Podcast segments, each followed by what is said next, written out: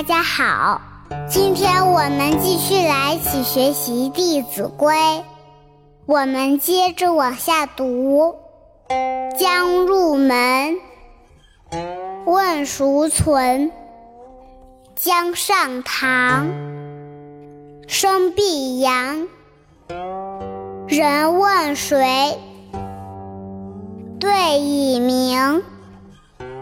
吾与我分明。将入门，问孰存？讲的是，在我们去别人家里的时候，在进门之前，应该先问有人在吗？不要冒冒失失的就跑进去。将上堂，生必扬，意思是说，在进入客厅之前，要先提高声音，让窝里的人知道有人来了。人问谁，对以明。吾与我不分明，说的是，如果屋里有人问，是谁呀？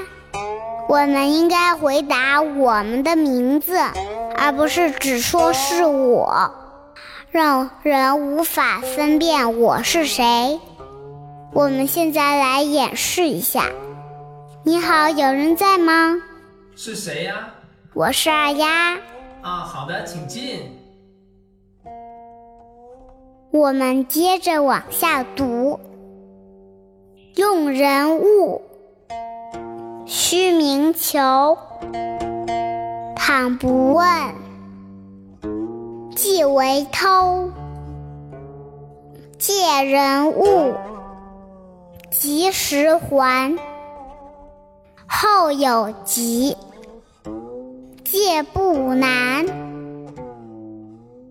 我们继续来逐一解释一下：用人物，须明求。倘不问，即为偷。讲的是借用别人的物品，一定要事先讲明，给他说清楚，请求他的允许。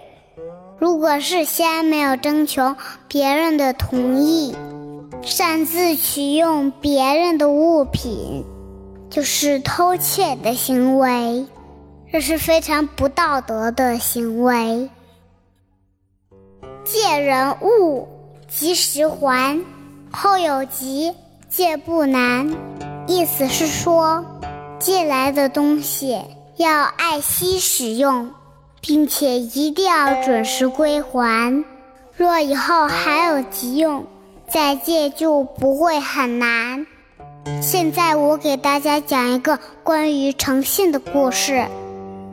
在中国古代，曾子的妻子要去赶集，他的孩子闹着也要去。妈妈想赶快出门，哄着孩子说：“你不要去了，我回来杀猪给你吃。”到了下午，他赶集回来，看见曾子真的要杀猪，赶忙上前阻止。他说。这都是哄孩子的话，你也相信？曾子说：“你欺骗了孩子，孩子以后就不会信任你。”说完，他就真的把猪杀了。曾子不欺骗孩子，也培养了孩子讲信用的品德。听故事的爸爸妈妈们，言传身教真的很重要。小朋友们。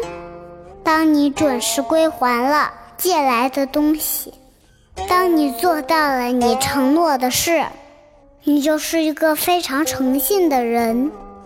诚信对一个人来说非常重要，它就像人的骨头一样，没有了诚信，人就会站不起来。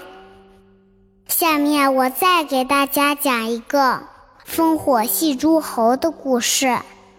烽火就是古代用来传递紧急信号的。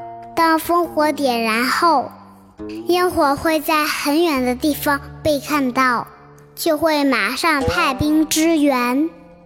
话说周朝有一个周幽王，他有一个爱妃，长得非常美丽，但是她虽然很美，却从来都没有笑过。为此，周幽王为了让她一笑，一次又一次的点燃，召集诸侯集合的烽火。